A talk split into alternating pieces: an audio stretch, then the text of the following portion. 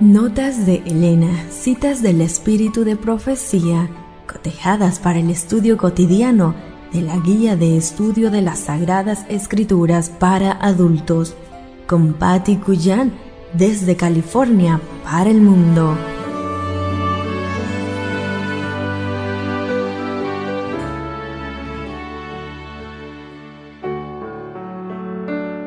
Hola, muy buenos días, qué gusto me da saludarte y saber que estamos juntos de nuevo. Mas el que oyere la voz de Jehová habitará confiadamente y vivirá tranquilo, sin temor del mal. Gracias por estar conmigo para juntos repasar Notas de Elena para las lecciones de la escuela sabática, el libro de Salmos. Lunes 4 de marzo, titulado Recordar la historia y alabar a Dios. La historia del Antiguo Testamento se registró en beneficio de las generaciones venideras. También son muy necesarias las lecciones del Nuevo Testamento. Aquí de nuevo Cristo es el instructor que conduce a su pueblo para que busque esa sabiduría que viene de lo alto y para que obtenga esa instrucción acerca de la justicia que modelará el carácter de acuerdo con la semejanza divina.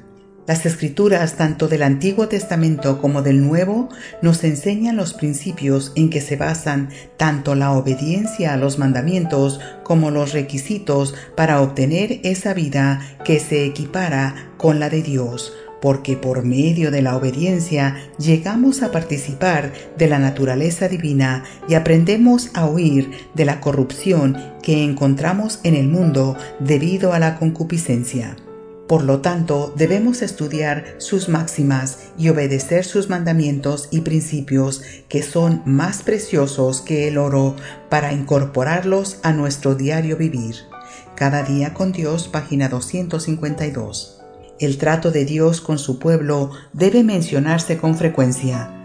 Cuán a menudo levantó el Señor en su trato con el antiguo Israel los hijos del camino a fin de que no olvidasen la historia pasada, ordenó a Moisés que inmortalizase esos acontecimientos en cantos, a fin de que los padres pudiesen enseñárselos a sus hijos.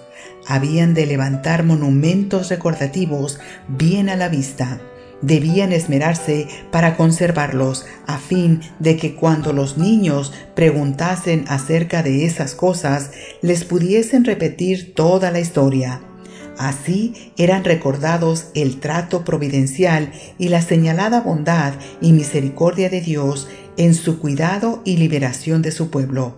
Se nos exhorta a traer a la memoria los días pasados en los cuales, después de haber sido iluminados, sufriste gran combate de aflicciones. Hebreos capítulo 10, versículo 32. El Señor ha obrado como un Dios realizador de prodigios en favor de su pueblo en esta generación. Necesitamos relatar a menudo la bondad de Dios y alabarle por sus obras admirables. Conflicto y Valor, página 364. Hombres, mujeres y jóvenes, Dios requiere de vosotros que poseáis valor moral, firmeza de propósito, fortaleza y perseverancia, mentes que no admitan los acertos ajenos, sino que investiguen por su cuenta antes de aceptarlos o rechazarlos, y escuchen y pesen las evidencias y las lleven al Señor en oración.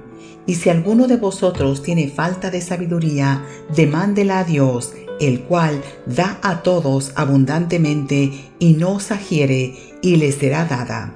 Santiago capítulo 1 versículo 5. Ahora bien, se impone la condición, pero pida en fe, no dudando nada, porque el que duda es semejante a la onda de la mar, que es movida del viento y echada de una parte a otra. No piense pues el tal hombre que recibirá ninguna cosa del Señor. Santiago capítulo 1 versículos 6 y 7. Esta petición de sabiduría no debe ser una oración sin sentido que se olvide tan pronto como se haya terminado. Es una oración que expresa el enérgico y ferviente deseo inspirado al corazón por un consciente anhelo de poseer sabiduría para discernir la voluntad de Dios. Testimonios para la Iglesia, tomo 2, página 119. Te espero el día de mañana y recuerda, puedes tener paz en medio de la tormenta porque Dios está en control. Esta fue una presentación de Canaan Seven Day Adventist Church y DR Ministries. Escríbenos a d-ramos28 hotmail.com.